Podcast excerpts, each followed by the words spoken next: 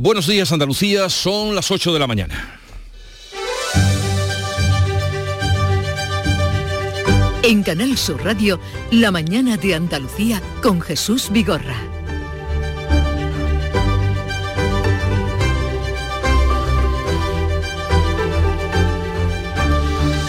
Ante la preocupante sequía que especialmente está afectando al campo, el Gobierno va a pedir a la Comisión Europea que dé margen para implantar la nueva política agraria común con el propósito de que no peligre el cobro de las ayudas europeas. El sector demanda un decreto extraordinario de medidas y sacar la sequía de la confrontación política y por eso pide un pacto de Estado. Mientras tanto, Doñana se convierte en escenario de la precampaña electoral. Pedro Sánchez visita hoy el Parque Nacional tras exigir a la Junta que retire su plan de regularización de los regadíos.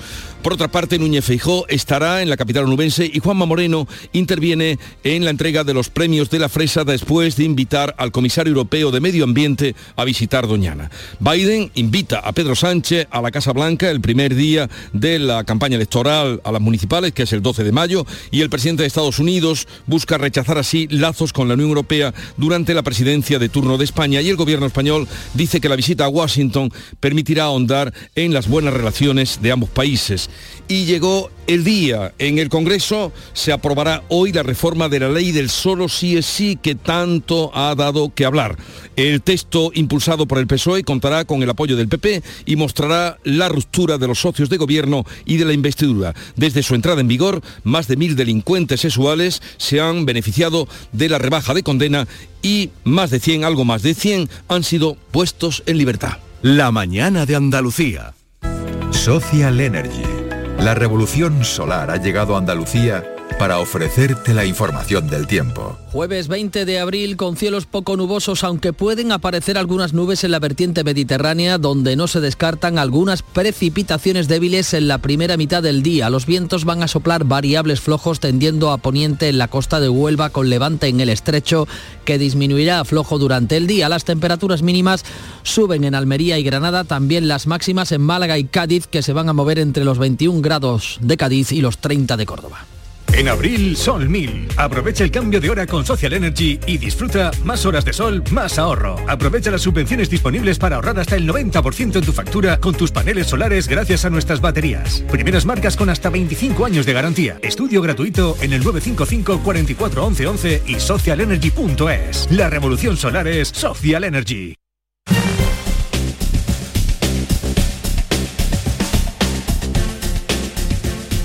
Conocer a esta hora que despierta el día cómo están las carreteras andaluzas. Eh, Desde la DGT nos informa Alfonso Martínez. Buenos días. Buenos días. Hasta ahora en la red vial de Andalucía tengan precaución. Hay circulación lenta en Granada, en la GR30 en el Zaidín hacia Bailén, también en Málaga, en la 7 en la Cala del Moral en dirección a la capital malacitana y en esta misma vía en Fuengirola y Mijas en dirección Marbella. Hacia Málaga, dificultades en la A357 en Castañetas y también tráfico intenso en Córdoba, en la A4 en el Arcángel, en ambos sentidos y en Sevilla, de entrada a la capital hispalense por la A4 en Torre Palma y en la A49 en Camas. Les informamos además que por la feria de abril está condicionado el tráfico de la capital hispalense en la zona del Real, Los Remedios, Triana y Tablada y sus áreas de aproximación, así como los accesos desde la ronda S30. Recordamos que disponen de un aparcamiento señalizado en muro de defensa, aunque recomendamos eviten desplazarse en coche.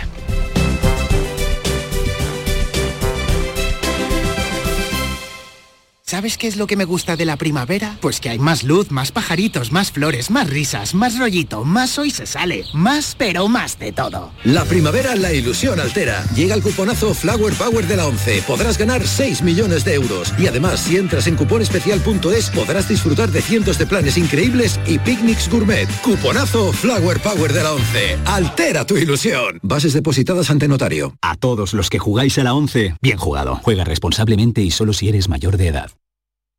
El conjunto de emisoras de radio del grupo RTVA alcanza una audiencia acumulada de 497.000 oyentes según la primera oleada del Estudio General de Medios de este 2023.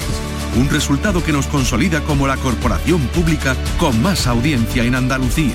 Gracias por confiar en nosotros. Gracias por escucharnos. Canal Sur Radio, la radio de Andalucía. En Canal Sur Radio, La mañana de Andalucía con Jesús Vigorra. Noticias.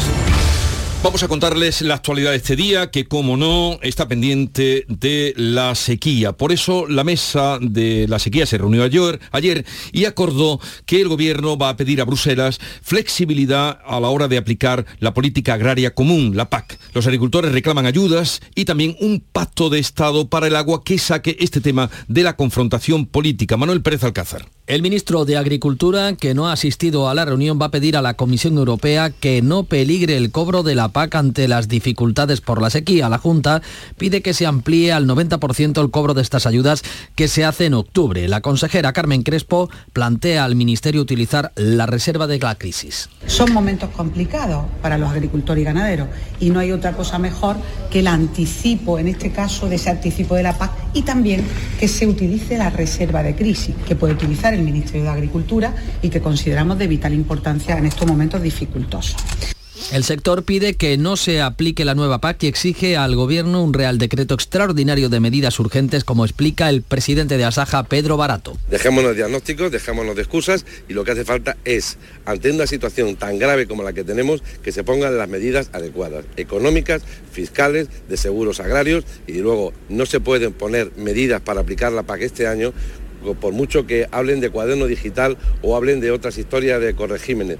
Los agricultores apelan al consenso para sacar la sequía de la confrontación política. Desde COAG, Andrés Góngora reclama un pacto de Estado. Además, hemos reclamado un pacto de Estado. No, no queremos que se convierta la sequía y, el problema grave que tenemos los agricultores y los ganaderos en un arma arrojadiza entre comunidades autónomas y entre el gobierno central. No queremos una confrontación política. La mesa de la sequía volverá a evaluar la situación dentro de un mes, pero ya adelantan que la situación, que todo va a ir a peor.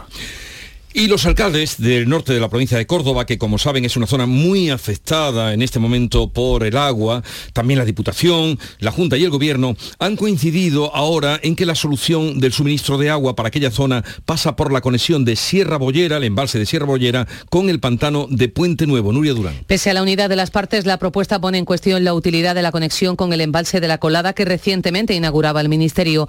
Este miércoles ha comenzado el reparto de agua potable a los casi 80.000 habitantes de esos 24 pueblos afectados por la contaminación del pantano. Silvia Mellado, alcaldesa de Fuente Ovejuna, presidenta también de la Mancomunidad del Guadiato, llama al consenso entre administraciones. Por supuesto, Puente Nuevo tiene que ser una realidad lo antes posible, pero sí que es cierto que para que hoy tuviéramos agua la única opción que había en ese momento era la colada.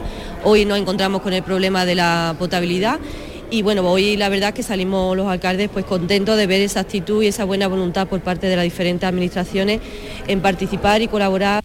En la Sierra de Huelva, Cala y Santa Olalla de Cala son los únicos municipios con restricciones, pero si no llueve, entre primavera y verano podría ampliarse el número de localidades a 15. El gerente de GIASA, Juan Ignacio Tomico, califica la situación de preocupante. La situación será pues peor que la del año pasado, entendemos, que, que allí los municipios de la Sierra estuvimos pues en casi 15 poblaciones afectadas y este año pues pues estaremos en ese mismo nivel y esperemos que no, no sea más. Y en medio de esta situación, la polémica sobre Doñana, en concreto sobre la regularización de regadíos en el entorno del Parque Nacional, que entra de lleno en la precampaña electoral. Hoy coinciden en Huelva el presidente del Gobierno, que va a estar en Doñana, el de la Junta y el del líder del Partido Popular. Pedro Sánchez visita Doñana por segunda vez desde diciembre. Sánchez volvía a arremeter este miércoles en el Congreso contra el plan de la Junta. Lo mínimo que puede hacer es decirle al presidente de la Junta que se apee, que dé marcha atrás, que reconozca el error, que no pasa nada y que renuncie a un plan que es dañino para uno de los principales patrimonios y tesoros de Andalucía y de España. El presidente de la Junta ha invitado al comisario europeo de Medio Ambiente a visitar Doñana y conocer sobre el terreno la situación de los agricultores. Juanma Moreno acusa al gobierno de intoxicar y faltar a la verdad. Moreno va a estar hoy en, Huelva visitando las instalaciones de la patronal Fres Huelva. Anoche la localidad sevillana de Utrera advertía. Pero lo que no voy a permitir, no voy a permitir, es que se vaya a Bruselas a hablar mal de Huelva, a hablar mal de Andalucía y a hablar mal de nuestros agricultores. Eso jamás lo voy a permitir. Jamás lo voy a permitir mientras sea el presidente de todos los andaluces. El líder del PP, Núñez Feijó, tiene hoy varios actos en la provincia de Huelva para defender el plan de su partido con los regadíos de la zona. La plataforma Salvemos Doñana ha convocado una manifestación contra la proposición de PP y de Vox para el primer domingo de la campaña de las elecciones municipales. El grupo Adelante Andalucía ha pedido cerrar los campos de golf hasta que pase la sequía. Son 109 los que hay en Andalucía. La Junta garantiza el suministro de agua para el turismo este verano. El portavoz de Adelante Andalucía pide que los 109 campos de golf de Andalucía se cierren hasta que acabe esta situación de sequía. José Ignacio García considera que no pueden estar a pleno rendimiento mientras están planteando restricciones para la población o la agricultura. Los campos de golf de Andalucía consumen al año la misma cantidad de agua que consumen un millón de andaluces y andaluzas. No se puede entender que haya restricciones a nuestros agricultores y agricultoras, que haya previsión de restricciones al consumo del agua en Andalucía este verano y se mantengan 109 campos de golf.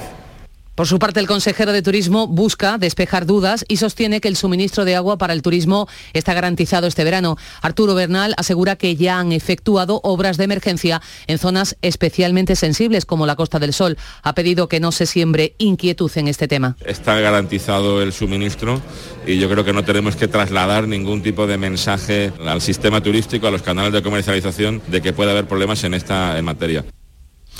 En este punto vamos a saludar a Carlos Pitar, que es vicepresidente de la Asociación Española de Campos de Golf. Señor Pitar, buenos días.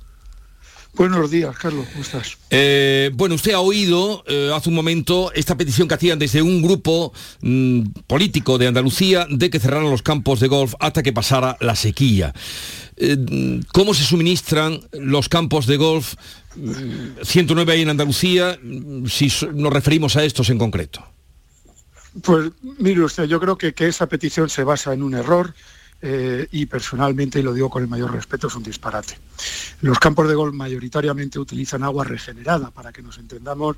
Yo utilizo el agua que arroja usted por el váter o por el desagüe de la ducha, con lo cual eh, no competimos contra el abastecimiento de la población, sino que una vez que el agua ha abastecido a la población y se desecha por el desagüe, es cuando eh, se regenera, se limpia y se utiliza para el riego del césped, con lo cual eh, el abastecimiento de la población no está en peligro ni en entredicho por la existencia de los campos de golf. Campos de golf que, por cierto, eh, utilizan el agua no que necesita un millón de personas de abastecimiento, sino la cuarta parte de eso. Lo digo porque es que estamos exagerando cifras y que además son el 0,1% del regadío andaluz.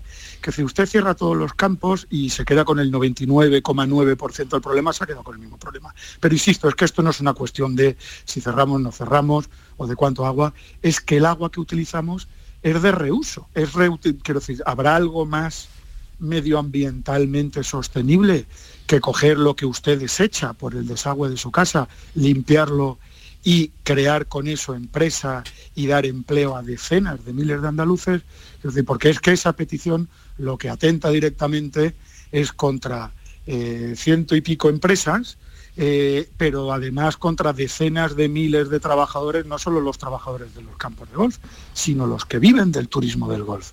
Todos los trabajadores de hoteles, restaurantes, taxistas, etcétera, comercios, eh, que viven también prestando un servicio a los turistas. Entonces esto sería una propuesta que primero es un disparate porque se basa en un error, que es que nosotros competimos por el agua potable, los campos de gol no utilizamos agua potable, utilizamos agua regenerada.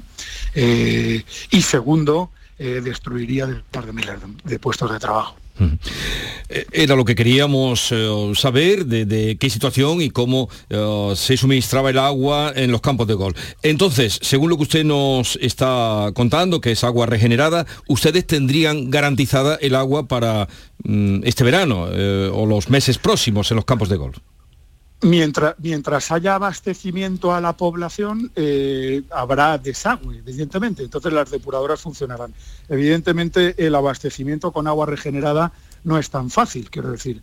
Hace falta que ese agua sea de calidad. Ahora mismo en la Costa del Sol, que donde eh, se regenera el agua con una de las mayores calidades que hay en España, y hay que decirlo, esto es bueno, Eh, sin embargo, estamos teniendo mucho, mucha contaminación de agua salina porque los sistemas de saneamiento están eh, anticuados y entra agua del mar. Eh, antes de la depuradora. La depuradora ya lo que está depurando es, agua negra con, mezclada con agua del mar. Entonces, bueno, pues hay problemas de alta salinización y esto es malo porque quema el césped. en otros lugares la calidad de la depuración no es tan buena. En otros lugares eh, pudieran faltar algunas tuberías y esto es una demanda que tenemos. La inmensa mayoría de los campos de golf regamos con agua regenerada. Es verdad que hay alguno que no tiene acceso a la misma y que lo pide como agua de mayo. Y eso, y eso sí que es un problema. Pero sí que es verdad también que, sobre todo hablando de la Costa del Sol, el plan hidrológico eh, que se acaba de presentar contempla la reutilización de agua regenerada eh, y la desalación de agua también no solo para el sector turístico, como los campos de golf, sino también para la agricultura. Y yo creo que tenemos que ser conscientes que en Andalucía aproximadamente estamos eh, regenerando unos 500 hectómetros cúbicos de agua eh, al año eh, y que si aprovechásemos todo eso, tendríamos para no solo regar 100 campos de golf, sino para regar cerca de 1.500 campos de golf. por entender la magnitud, si es que las magnitudes son muy altas, ¿no? O sea, son, son, son muy, muy claras. Al fin y al cabo, lo que la gente tiene que saber es que utilizamos un residuo del que hay excedente, lo convertimos en la materia prima para generar turismo y con eso empleo y riqueza. Carlos Pitar, eh, vicepresidente de la Asociación Española de Campos de Gol, gracias por estar con nosotros. Un saludo y buenos días. Muchísimas gracias a vosotros. Vamos a otro asunto. Pedro Sánchez visitará a, Joe Biden en la Casa Blanca el próximo 12 de mayo, que es justamente el día en el que arranca la campaña electoral de las elecciones municipales en nuestro país. Biden invita a Sánchez para profundizar en las relaciones entre ambos países y con motivo de la presidencia española de turno de la Unión Europea. El presidente de Estados Unidos plantea estrechar con Bruselas las estrategias medioambientales durante la presidencia española. También quiere aprovechar el puente que representa España con Latinoamérica para profundizar su cooperación con esta zona del mundo. Bueno, oigan esta iniciativa para eh, repoblar Sierra Bermeja. Reforestan con drones la zona que arrasó aquel grave incendio de hace unos años. Cientos de voluntarios van a participar a partir de mañana en trabajos de reforestación con la ayuda de drones. Se esparcirán bombas de semillas de algarrobo y de pino en un área de 500 hectáreas devastada por los incendios de 2021 y 2022. Ardieron más de 13.500 hectáreas. El propósito es plantar 90.000 árboles con esta iniciativa de la Junta de Amazon y CIFAL, cuyo vicepresidente ejecutivo es Julio Andrade. Tienen una especie de un producto biológico que les hace que, queden preparadas para que el momento de lluvia puedan brotar, ¿no? Están, digamos, elaboradas y, y no solo la semilla en sí, sino manualmente adaptadas por especialistas para que haga esa función. En Granada ya están al 40% los trabajos para evitar la erosión y la contaminación de las aguas en el monte público arrasado por el incendio que quemó 5.000 hectáreas en los Guájares. Ante el riesgo de incendio y la sequedad de Sierra Morena, este año aumenta el número de medios que el Infoca va a desplegar el último fin de semana de abril, este próximo fin de semana, en el Cerro del Cabezo, en Andújar, durante la romería de la Virgen de la Cabeza. El Congreso aprueba hoy la reforma socialista de la ley del solo sí es sí con el apoyo del Partido Popular. La votación mostrará la ruptura que hay entre los socios del gobierno. La modificación iniciada por el Partido Socialista va a salir adelante con los votos de PP, PNV, Ciudadanos o Coalición Canaria y el rechazo de sus socios de gobierno, además del resto de aliados parlamentarios. La ministra Irene Montero, promotora de la ley, presiona in extremis al PSOE.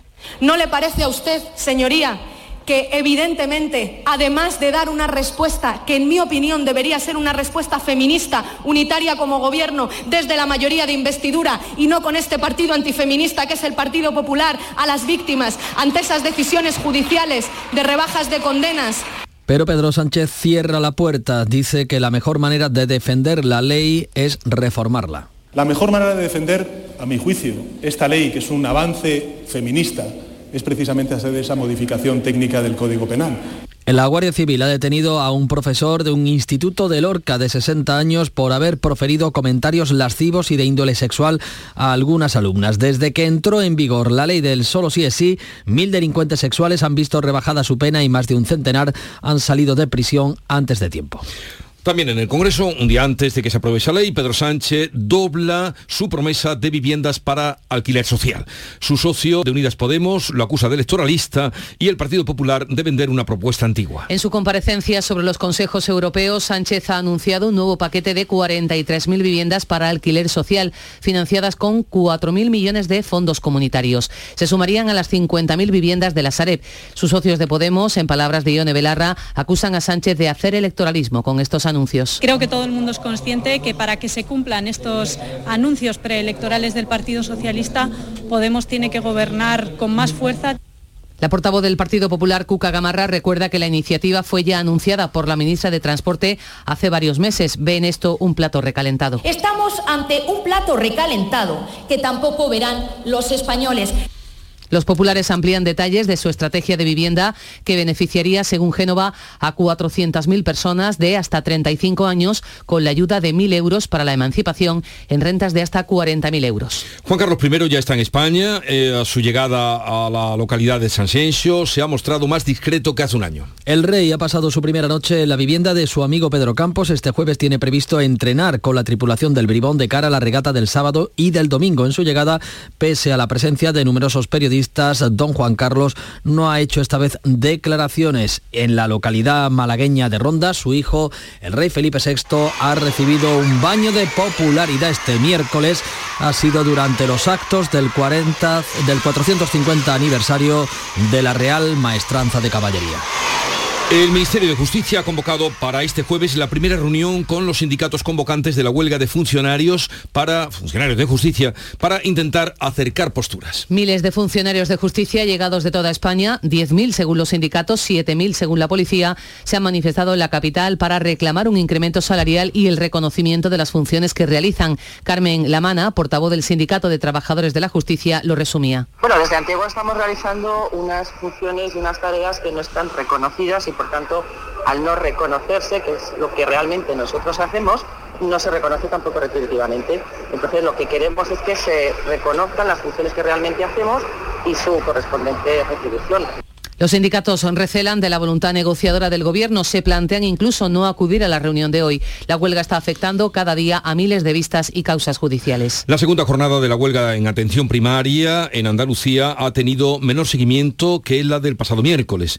El SAS anuncia que el 2 de mayo entrará en vigor el acuerdo para que los facultativos atiendan un máximo de 35 pacientes al día. La Junta cifra el seguimiento de la huelga este miércoles en apenas un 2% y el sindicato médico lo eleva al 10, aunque sostiene que ha tenido suficiente impacto. La consejera de Salud ha vuelto a llamar al diálogo. El 2 de mayo se reunirá la mesa de técnica de negociación para tratar de desconvocar esta huelga. Ese mismo día va a entrar en vigor el acuerdo entre el SAS y el sindicato médico que limita las consultas a un máximo de 35 pacientes al día. Según el director general de Asistencia Sanitaria del SAS, Luis Martínez Cervás, permite a los profesionales extender voluntariamente su turno a la tarde y que si tienen las consultas organizadas de una determinada manera, no va a entrar la consejería en modificarle cuando los, resultados son buenos de cara a la población. Nuestra preocupación está en que la población se sienta satisfecha con un profesional que esté suficientemente eh, contento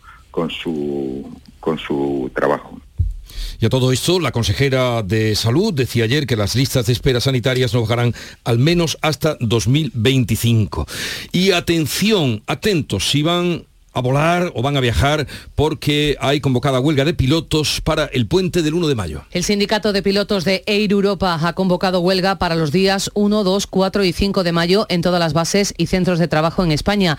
El SEPLA convoca los paros en esta aerolínea controlada por la SEPI. La sociedad estatal reclaman una subida salarial a la que se niegan los consejeros del organismo público. Reclaman una mejora de sus condiciones salariales y de trabajo.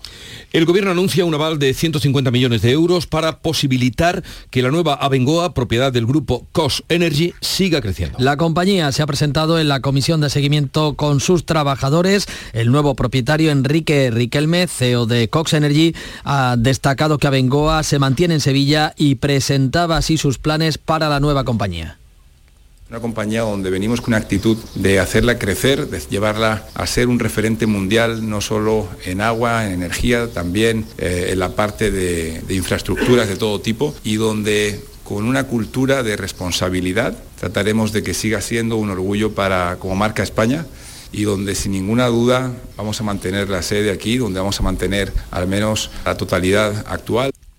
Luz verde al proyecto Lógica en los antiguos terrenos de las aletas de Puerto Real. Salud Botaro, Cádiz. Gobierno y Junta de Andalucía han firmado en Madrid el protocolo para el desarrollo de lo que será la plataforma tecnológica y logística más grande de Europa y que concentrará en Puerto Real buena parte de la actividad industrial de la bahía de Cádiz, hecha andar tras el desbloqueo del contencioso que durante décadas ha pesado sobre los terrenos. Escuchamos a la subsecretaria del Ministerio de Hacienda, Pilar Paneque, y al consejero andaluz de Presidencia, Antonio Sanz. Pues ha dado hoy un paso más para, esta, para que se ponga en marcha definitivamente la plataforma logística de, de Cádiz. Poner en marcha lo que puede ser uno de los mayores parques tecnológicos, logísticos e industriales en Andalucía. Y además hacerlo en la Valle de Cádiz, una zona necesitada de oportunidades y de empleo de la sociedad mercantil que nazca de las aletas. Gracias a este protocolo habrá una participación del Estado del 55% y el resto el 45% de la Junta de Andalucía.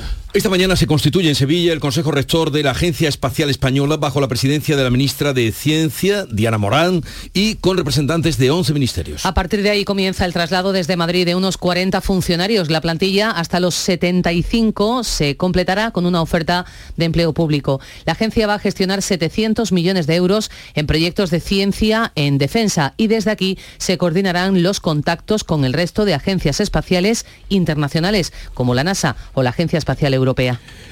Al menos 78 personas han muerto esta noche aplastadas en una estampida en Sanaa, que es la capital de Yemen. Otras 300 han resultado heridas, algunas en estado crítico. Han ha ocurrido durante un reparto benéfico de dinero, 9 dólares por persona, que han distribuido dos comerciantes sin coordinación con las autoridades. Ambos han sido detenidos. El país sufre la peor crisis humanitaria del planeta, según Naciones Unidas. Una crisis originada por la guerra que estalló en 2015. El gobierno, reconocido por una coalición internacional que lidera Arabia Saudí se enfrenta a los Houthis eh, que controlan la capital y el norte del país y cuenta con el respaldo de Irán. El Hospital Regional de Málaga logra un trasplante de hígado con una técnica pionera que garantiza su viabilidad. El paciente ha sido ya dado de alta. Julio Santoyo es el jefe de trasplantes del Hospital Regional de Málaga y lo contaba. Consiste en que la sangre se saca por una vena, se pasa por un dispositivo que oxigena la sangre y se mete por otra vena. De manera que todos los órganos pueden disfrutar de una sangre totalmente oxigenada. Exige de muchísimo soporte tanto médico como de personal de enfermería y la verdad es que los resultados han sido espectaculares. Diez días después el paciente pudo ser extubado y 20 días después ha sido dado de alta. Pues le felicitamos por ese avance. La RTVA firma hoy un convenio para apoyar la difusión del Almería Western Film Festival que se celebrará en octubre en Tabernas. Este año llegará a su decimotercera edición. María Jesús Recio. El director general de la Radio Televisión de Andalucía, Juan de Mellado, y el alcalde de Tabernas, José Díaz, firman este convenio que contempla la concesión del premio Canal Sur Radio Televisión a la creación audiovisual andaluza. Gracias al convenio, la RTVA se compromete a dar cobertura y colaborar en la difusión de todos los acontecimientos y actividades que formen parte del festival, además de emitir por televisión y por streaming en la web de Canal Sur las galas organizadas por el certamen. Y el capitán del Betis, Joaquín, anuncia su retirada del fútbol profesional. Cuéntanos, Nuria Gaciño. Tras 23 temporadas como profesional y a sus 41 años, Joaquín considera que llega su momento, va a colgar las botas al final de la presente campaña. Béticos, familia, desde el sitio donde me he vestido tantas veces para saltar al terreno de juego, os digo que ha llegado mi momento. El momento de deciros que esta temporada será la última como futbolista de Real Betis Balompié se retira no solo un ídolo del Betis, sino que podríamos decir también que un ídolo del fútbol español. Prueba de ello son las muestras de cariño que está recibiendo por parte de todos los clubes de la liga y por parte de muchos compañeros de profesión. Muy buen futbolista, carismático dentro y fuera del campo por su simpatía, compañerismo, saber estar y principalmente por su alegría siempre tan contagiosa.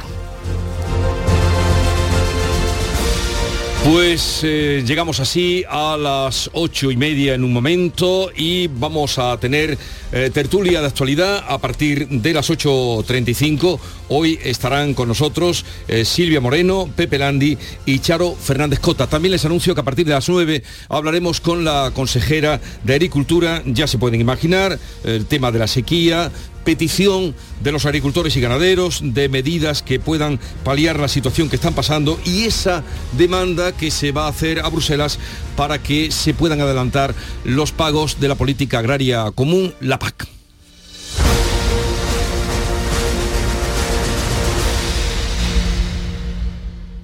Canal Sur Radio.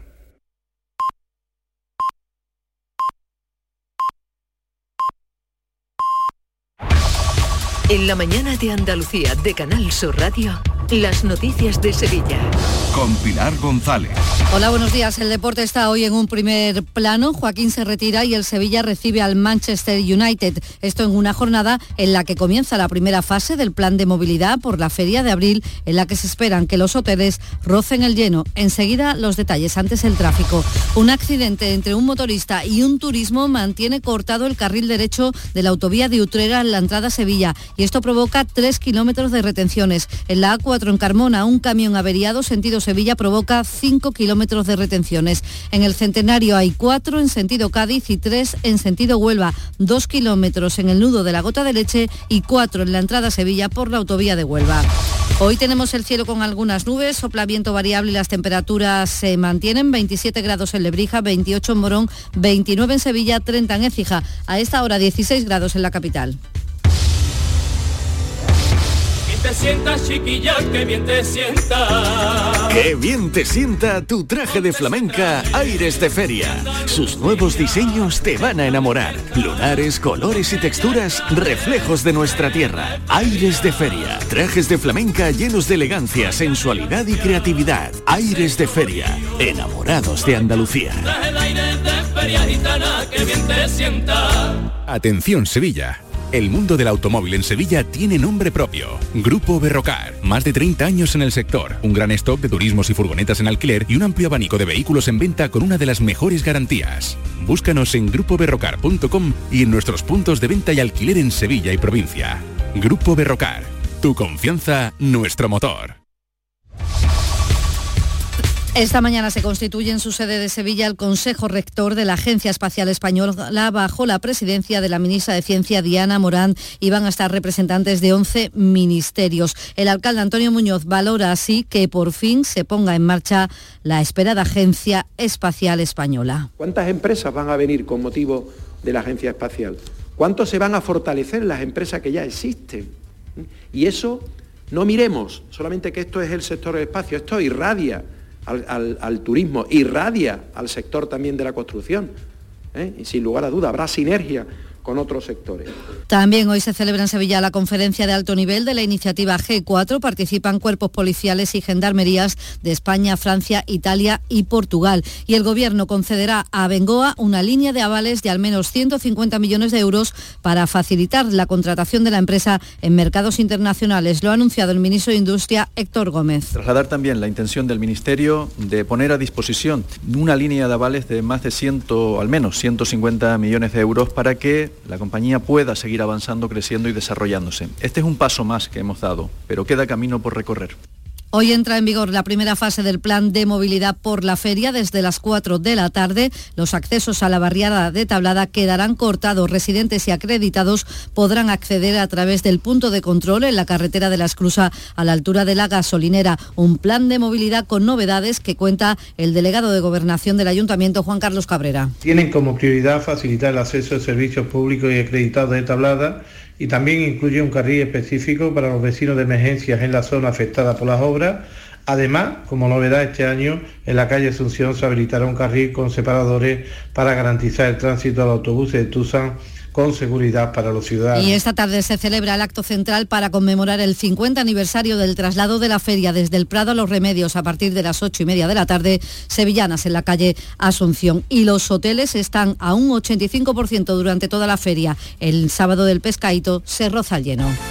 Deportes, Nuria Gaciño, buenos días. Buenos días, día intenso que comenzará con el acto de despedida de Joaquín en el Betis. El propio jugador anunciaba en las redes sociales su retirada a los 41 años y después de 23 de carrera. Colgará las botas cuando termine la presente temporada. Se va en un momento dulce del equipo de sus amores, del que se tuvo que separar en tres ocasiones cuando lució la camiseta de la Fiorentina, del Valencia y del Málaga, pero pese a ello 14 temporadas las pudo vivir en su casa verde y blanca. Luego a las 9 de la noche cita europea para el Sevilla que intentará ante el Manchester United superar el empate a dos de la ida para meterse en las semifinales de la Liga Europa. Gracias, Nuria. La agenda del día, el presidente de la Junta, Juanma Moreno, visita este mediodía Araal y apoyará al candidato del PP a la alcaldía, Alberto San Román. Por la tarde en Mairena del Alcor, con el presidente del PP, Alberto Núñez Feijóo, en la presentación del candidato Juan Manuel López Domínguez en la feria de Mairena del Alcor, que comenzaba anoche con el alumbrado. A esta hora tenemos 12 grados allí en Mairena del Alcor, 16 en Sevilla.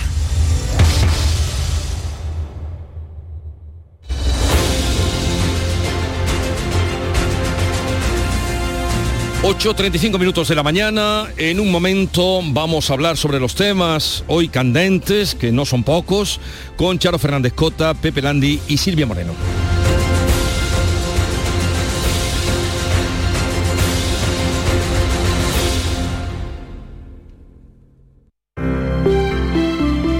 Buenos días. En el sorteo del cupón diario celebrado ayer, el número premiado ha sido 6296 06296. Serie 43043. Hoy, como cada día, hay un vendedor muy cerca de ti repartiendo ilusión. Disfruta del día. Y ya sabes, a todos los que jugáis a la 11, bien jugado.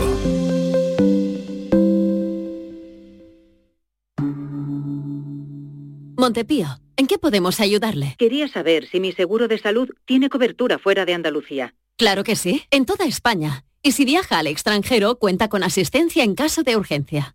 Con la garantía de Adeslas, entidad reaseguradora de los productos de salud de Montepío. Visite montepíoconductores.com. Montepío, lo tiene cubierto. Cercanía. Las historias que pasan en nuestra tierra. Andalucía en profundidad.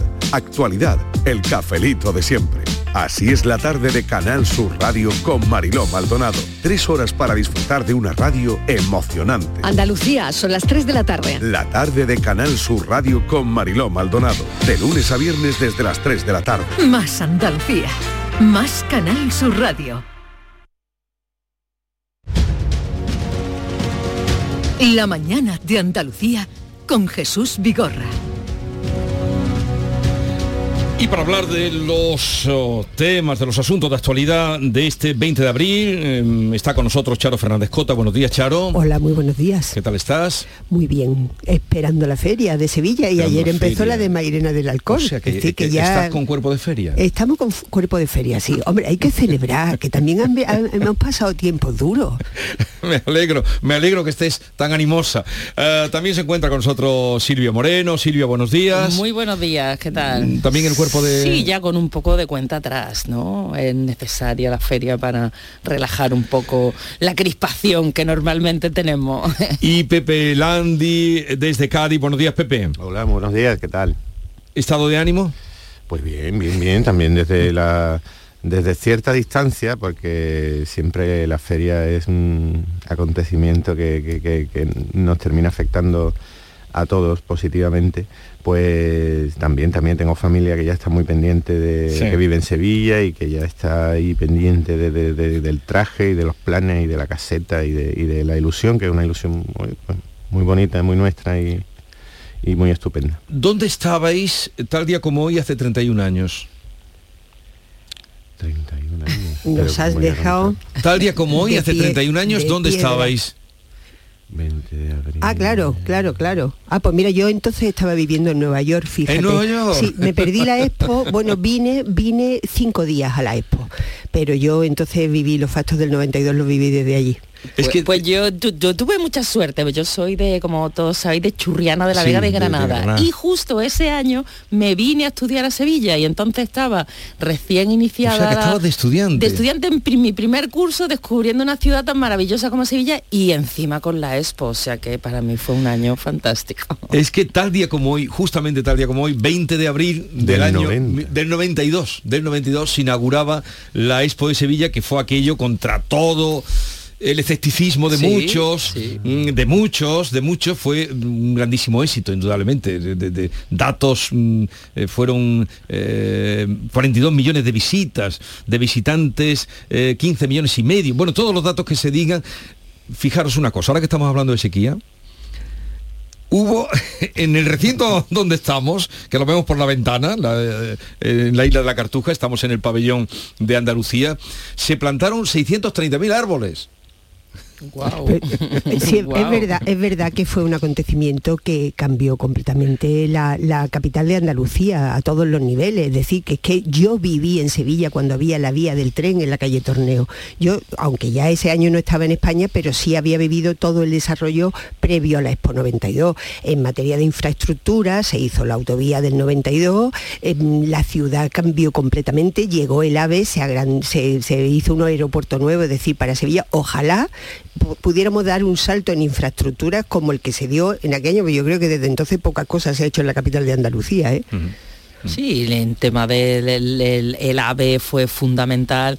Pero es verdad, yo recuerdo también ese escepticismo, esa, esa, los días previos, ¿no? Como la sensación de que, de No, que, y- y de que los iba- meses previos, y que no se iba a llegar, y que no se iba a llegar y que, y que no iba a estar to- todas las cosas preparadas. Bueno, hubo un, ince- hubo un incendio en uno de los pabellones más importantes, ¿no? Que aquello se solucionó eh, con mucha imaginación y las cosas, pues al final se hicieron bien. Y yo creo que al final le, le dimos también una lección, ¿no? Como ciudad y como comunidad autónoma y también como país, ¿no? Una lección, pues bueno, que aquí se pueden hacer las cosas, se pueden hacer muy bien y es verdad que los números fueron, fue un éxito tremendo. y la mascota que casi se nos ahoga en el en el río, ¿no? El- Sí, cuando se cuando se votó la, no, La no victoria. un poco la leyenda de que el comisario principal, que si era gafe, tenía mufa, y yo creo que una- lo que decíais una, una demostración de la capacidad que tenemos los andaluces para mm, flagelarnos muchas veces sin motivo, para desconfiar de nosotros mismos,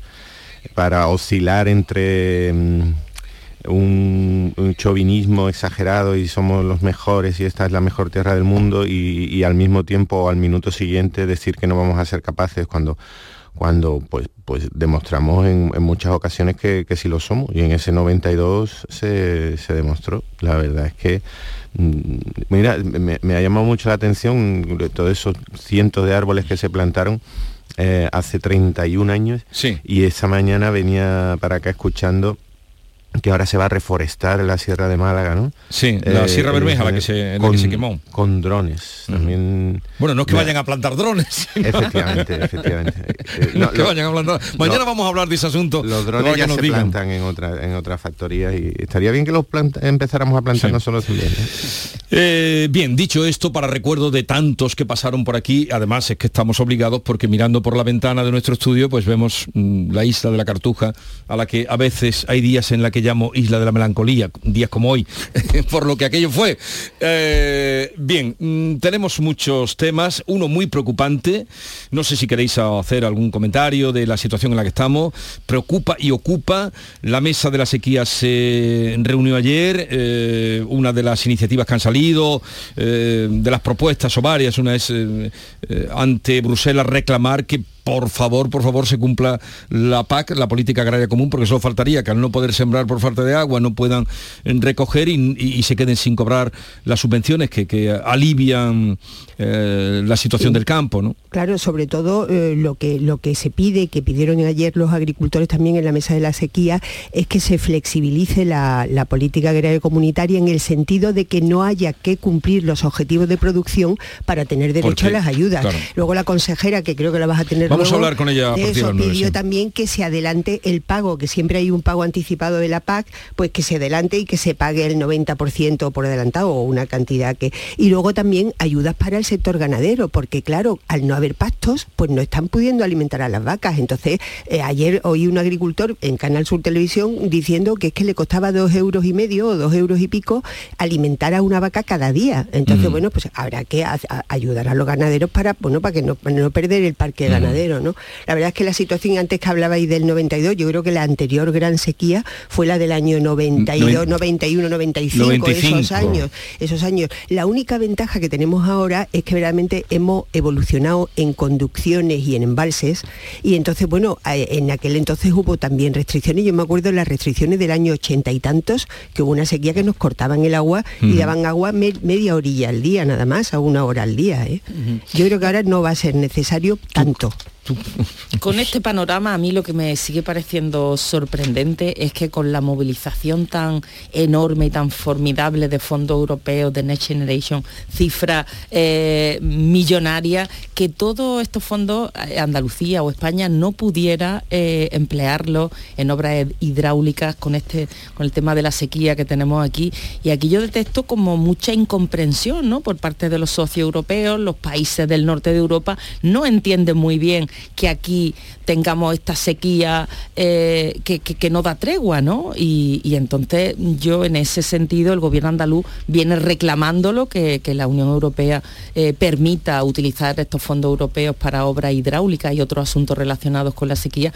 Yo creo que el, el gobierno central debería hacer más presión en los foros europeos para que esto pudiera ocurrir, porque es que no se vislumbran soluciones. Y yo cuando escucho a los expertos de la mesa de la sequía pedir obras y pedir, es que tenemos obras calificadas de urgentes en el año 2018 que no se han hecho absolutamente nada, ¿no? Y entonces, claro, cuando tenemos la sequía encima nos acordamos de obras que se deberían haber hecho antes. Que de- comentabais que, que el anterior periodo de sequía que mm, provocó restricciones, que fue muy largo y muy duro, fue ese de 91, 92 hasta el 95. Lo, recuerdo muy claramente eh, cómo la vida de muchísima gente se organizaba alrededor del horario de abastecimiento de agua que pues, pues, se cortaba de madrugada, se cortaba a partir de las 8 de la tarde y eso modificaba.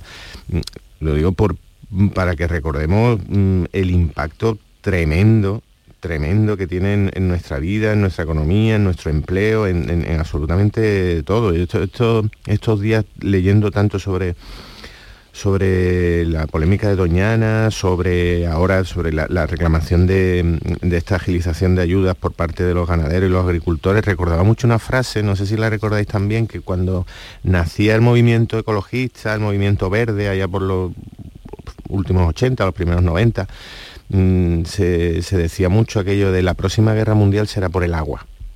Y bueno, no hay que dramatizar ni exagerar, mm, no estamos ni mucho menos frente a una guerra mundial por el agua, pero sí estamos ante una batalla política que además ha llegado para, para- para permanecer durante mucho tiempo, porque casi nadie, no creo que nadie de los que nos escuchan, de nosotros, piense que esta situación no va a ir a peor. Esta situación va a ir a peor, se va a volver crónica. Los periodos de sequía, esta mañana también os escuchaba decir que en algunas zonas de España ya se cumplen 154 días sin lluvia. El año pasado también mm, tuvo mucho eco un titular que en, Gran Bretaña, mm, zona a la que asociamos con la lluvia casi permanente, también se batió el récord de ciento y pico días sin, sin una sola gota. Es decir, la situación va a ir a peor.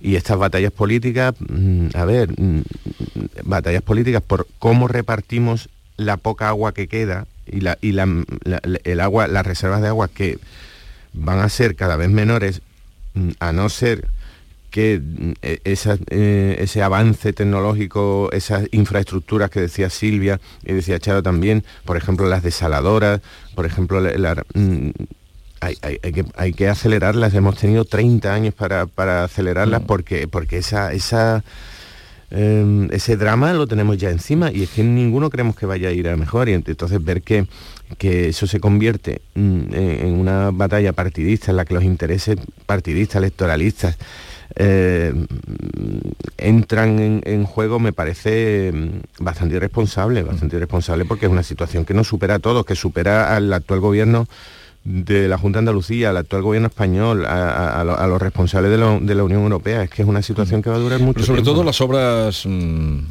hidráulicas es importante que se hagan porque lloverá, dicen, torrencialmente y que recoger el agua cuando llueva, Hombre, eh, se tener la capacidad hombre, de recoger toda el agua Es que cuando... no se entiende, por ejemplo, las conducciones de la presa de Rules Sí. que llevan los agricultores de la costa tropical reclamando hace años que hay agua en Rules para llenar cientos de campos de fútbol y esas conducciones no se hacen y está allí el agua. pues, 20 años lleva ese pantano. Efectivamente, o la presa de Alcolea que tendría que abastecer la corona norte y la parte Sí. esa de Huelva.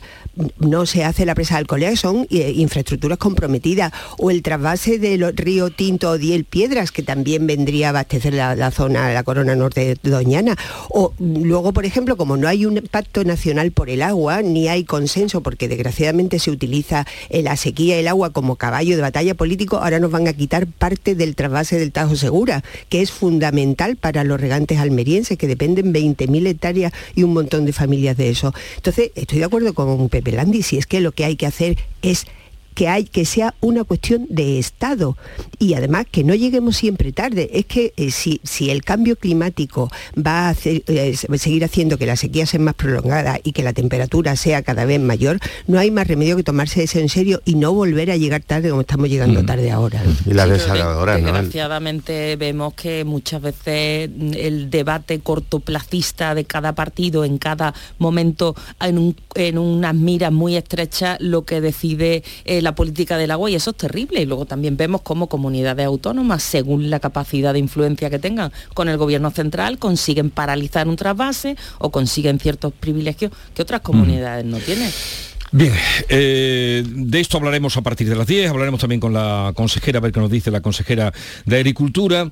Y vamos a otro asunto. Finalmente, hoy en el Congreso de los Diputados se va a aprobar la reforma del solo si es sí, que tanto ha dado que hablar, con tantos meses, con tantas rebajas de condena, se habla de mil, o algo más de mil, de, mm, agresores que se han beneficiado eh, por mor de, esa ley, eh, ciento y poco son los que han las escarcelaciones y hoy lo que habrá que saber, mañana vamos a intentar de, averiguarlo con algún experto, qué pasará a partir de que se apruebe hoy, cuánto tiempo ha de transcurrir todavía hasta que eh, sea firme y se pueda ya aplicar esa reforma de la ley del solo sí es sí por supuesto, con los votos de PSOE-PP y Unidas Podemos, mm, pues tirados al monte, digo por cómo se expresaban ayer en contra de- del gobierno. ¿No? Y, y- y en la foto, cuando en el Congreso vote esto, va a faltar el presidente del gobierno, Pedro Sánchez, que muy hábilmente... Está en Doñana. luego lo comentaremos. me No, no, ya podemos Está en Doñana. Está en Doñana. Pero vayamos a la fija- reforma de la ley del La- solo sí es sí. Qué, qué hábil, ¿no? Cómo se ha quitado de la foto. Sí, el tema de la ley del solo sí, era- eh, solo sí O sea que es tú, sí. cre- tú crees que se ha quitado la foto para no fotografiarse, Efectivamente, para, es que esta- pero este- si tampoco va a haber foto de familia. este asunto le quemaba en las manos al gobierno. Es una chapuza monumental. Una ley que va a proteger a las mujeres, una ley feminista de vanguardia que van a imitar en todo el mundo, tal y como nos la vendieron desde el Ministerio de Irene Montero. ¿Cómo ha provocado semejante desastre que haya mil agresores sexuales, violadores que han visto reducidas sus condenas? Hay mil víctimas que cada eh, vez que hemos ido contando esto han visto cómo aquellos que las agredieron, que las violaron, han re- eh, es terrible,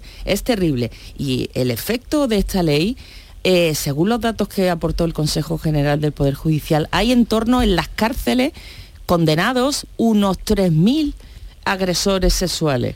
Por el tiempo que ha estado vigente la ley, esos 3.000 no solamente los mil que ya hemos conocido, que han tenido, podrían pedir eh, que se le aplicara la nueva normativa. Y aunque se apruebe la reforma, estos 3.000 en algún momento pueden seguir reclamándolo, aunque ya haya otra ley que la... O si han iniciado ya la reclamación también podría ser. Fin, y que- pueden haber iniciado la reclamación y los tribunales todavía no han decidido. Así que afortunadamente con lo, con lo que hoy se vota se pone fin a esta ley que yo de las mayores chapuzas que se han hecho. Y luego, hombre, está la parte anecdótica, ¿no? Porque verdaderamente es que mm, con lo del sí es sí ves que es un gobierno que hace una cosa y luego la contraria, dice una cosa y también la contraria dentro todo del mismo gobierno, que se supone que las decisiones que toman son colegiadas y hay acuerdo, ¿no? Entonces ahora Sánchez se quita de en medio, igual que se quitó de en medio en el primer debate, que dejó sola a las ministras Montero y Belarra allí en el banquillo, que era desoladora su, eh, ese banquillo del gobierno con, las dos. Y, y luego mm, necesitan el apoyo del PP se vienen a, Doñana a criticar las políticas del gobierno de, Juanma Moreno y al mismo tiempo desde el Partido Socialista intentan minimizar ese apoyo del PP. ayer, por ejemplo, este Pachi López eh, intentó minimizar el acuerdo con el PP diciendo que bueno, que lo que se había admitido el PP era casi una fe de ratas, ¿no? Eso a mí me pareció muy, muy divertido, ¿no?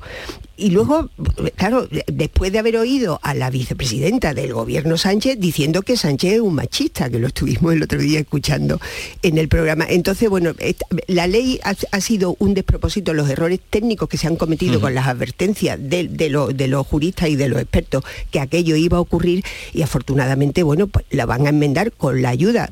La, la posición yo creo que es responsable del principal partido de la oposición que va a permitir salir de este desaguisado que ya ha hecho que esto como decía, y haya mil, mil maltratadores que, han visto rebajadas sus penas.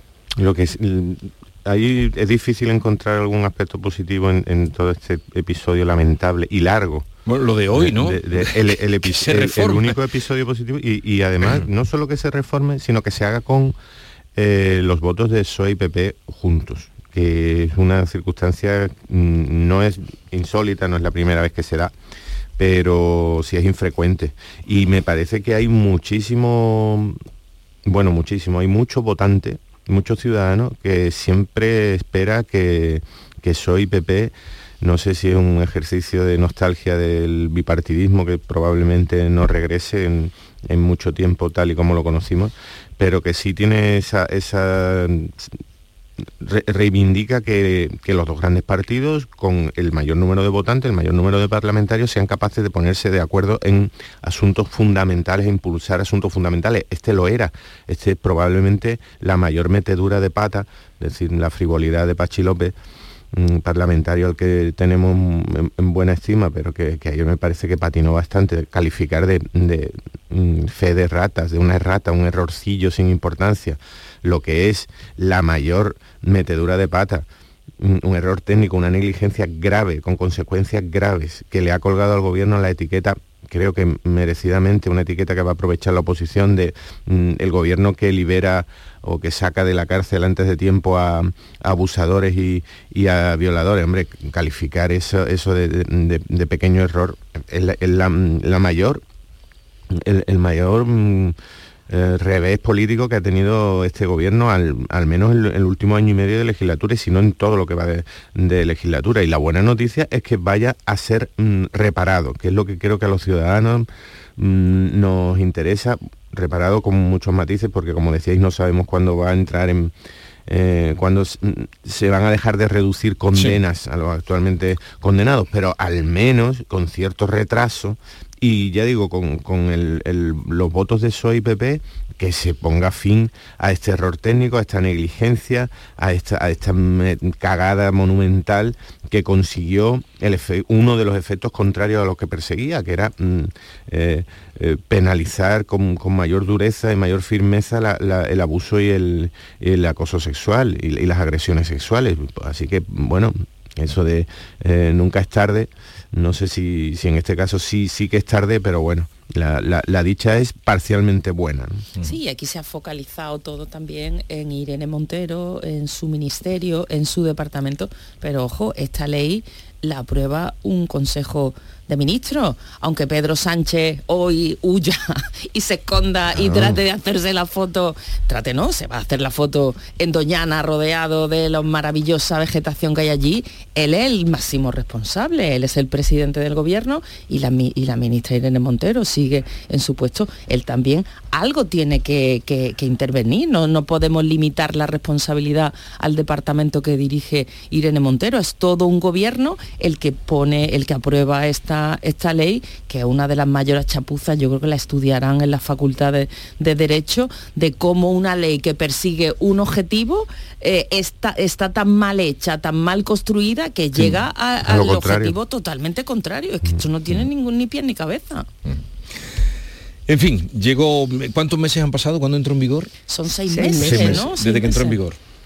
Y ahora veremos cuánto tarda en ser ley. Claro, claro, y los seis meses que ha estado vigente, o sea, todos los que ya están condenados, esos 3.000, pues lo mismo lo han pedido y eso sigue eh, produciéndose rebajas de condena en los próximos meses. Ujú. Terrible. Así es que tú crees que el presidente del gobierno se ha venido Silvia. Sí, estoy totalmente. que no es casual. Porque sí, porque además la- ayer nos enteramos por la tarde, a la- en torno a las 5, eh, F y Europa Press ya anunciaron la visita Bueno, y me dio la impresión que se, que se improvisó casi sobre la marcha, no había Estará mucho... hoy coinciden Pedro Sánchez, en Huelva estará también eh, Núñez Feijóo. En Huelva también estará el presidente de la Junta de Andalucía en la entrega de los premios que dan los freseros. Los freseros, Efectivamente. Huelva Ahora, está el huelga, foco. huelga está en el foco. Huelva está Huelva- en el foco. no, no, huelga. Huel- huel- Huelga decirlo. decir que Huelga decir que Huelva está en el foco. Pero fíjate que, que, claro, yo que Sánchez claramente ha visto una oportunidad de desgaste y agitación en el tema de Doñana. Entonces vamos a tener Doñana durante toda la campaña electoral. No quepa la menor duda que esto es así. Desgraciadamente, porque mm, eh, eh, eh, los que no somos expertos en política eh, hidráulica, hídrica, en, en recursos de agua, que creo que somos pues el noventa y tantos por ciento de la población, lo que necesitamos es que los criterios técnicos se unen y que nos digan la verdad de- del agua que queda, de lo Pero, que pase, de cómo la vamos a usar, no que empecemos malos a pelear. tiempos ahora en No, esto para, para eso. A ver, que vamos a llegar a las 9 de la mañana en un momento y ahora continuamos con Charo Fernández Cota, Pepe Landi y Silvia Moreno.